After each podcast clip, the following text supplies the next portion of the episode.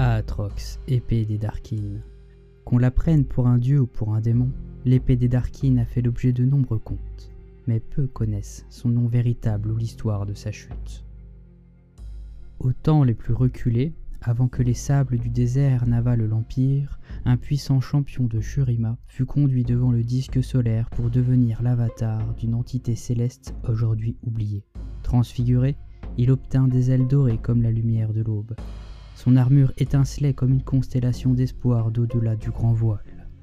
Aatrox était son nom. Il était à l'avant-garde de tous les conflits nobles. Sa conduite était si juste et si pure que les autres dieux guerriers se rangeaient toujours à ses côtés, et dix mille mortels du Shurima marchaient derrière lui. Quand Setaka, la reine guerrière transfigurée, fit appel à lui pour mater la rébellion d'Ikatia, Aatrox accourut sans hésitation.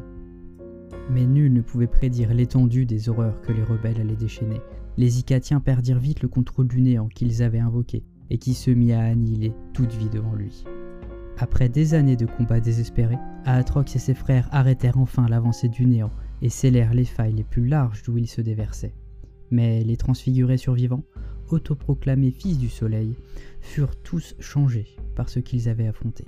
Shurima avait triomphé.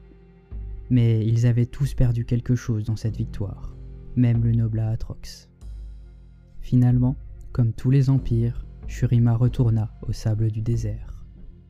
Privés de monarques à défendre ou de néant à juguler, les transfigurés retournèrent les uns contre les autres dans ce qui devint rapidement une guerre pour les ruines de leur propre monde. Les mortels qui fuyaient les conflits leur donnèrent un autre nom pour marquer leur mépris, les Darkins. Craignant que ces transfigurés déchus soient aussi dangereux pour la survie de Runeterra que les incursions du néant, les Targoniens intervinrent on prétend que la manifestation du crépuscule donna aux mortels la connaissance nécessaire pour piéger les Darkins, et que la manifestation de la guerre, qui venait de renaître, unifia de nombreux combattants contre les déchus. Ne craignant aucun ennemi, Aatrox et ses armées ne refusèrent pas le combat, et comprirent trop tard qu'ils avaient été trompés. Une force plus grande qu'un millier de soleils morts attira Aatrox dans l'épée qu'ils avaient toujours portée au combat, et son essence immortelle y fut enchâssé à jamais. L'arme était une prison, et sa conscience y était enfermée dans des ténèbres suffocantes et éternelles, privé même de la possibilité de mourir. Pendant des siècles, il lutta contre cette geôle. Enfin, un mortel anonyme fut assez sot pour essayer de porter l'épée qu'Aatrox avait naguère levée contre ses ennemis. Aatrox saisit cette occasion. Il imposa sa volonté et une imitation de sa forme originale à ce mortel. Mais, ce faisant, il ôta toute vie à ce nouveau corps. Dans les années qui survinrent, Aatrox utilisa de nombreux autres réceptacles, des hommes et des femmes d'une vitalité exceptionnelle. Bien que ses connaissances magiques fussent limitées, il apprit à prendre le contrôle d'un mortel en l'espace d'un souffle. Il découvrit qu'au combat, il pouvait se repaître de ses victimes pour se rendre encore plus fort et plus imposant.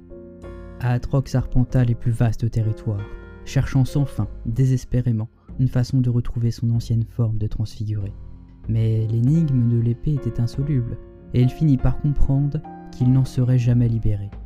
La chair qu'il volait et formait grossièrement lui parut de plus en plus une insulte à son ancienne gloire, une cage à peine plus large que l'épée. Le désespoir et la haine grandirent dans son cœur. Les puissances célestes qu'Aatrox avait autrefois incarnées avaient été balayées de ce monde et du souvenir des hommes. Furieux contre cette injustice, Aatrox eut une idée qu'il ne pouvait naître que du désespoir d'un prisonnier. S'il ne pouvait pas détruire l'épée ou se libérer, il se consacrerait à l'oblitération. Désormais, Aatrox marche sans merci vers son objectif, apportant la mort et la guerre partout où il va. Il s'accroche à un espoir aveugle. S'il peut conduire toute la création dans un ultime bataille apocalyptique, où tout, absolument tout, sera détruit, peut-être son épée et lui cesseront ainsi d'exister. Je vous remercie de m'avoir écouté. Ce texte a été écrit par euh, Riot Games, donc euh, dans l'univers de League of Legends. Je vous remercie en tout cas de, pouvoir me faire des retours si jamais vous avez des problématiques dans l'écoute, de compréhension en termes de son, si la musique euh, en fond était trop fort. N'hésitez surtout pas, ça, ça ne fera qu'améliorer mon travail. N'hésitez pas à me suivre sur mes réseaux sociaux, je suis sur Instagram, sur YouTube ainsi que Twitch pour euh, streamer euh, des parties de League of Legends, de TFT. et plus généralement discuter et puis avoir une ambiance calme et posée. Je vous souhaite une bonne fin de journée et à la prochaine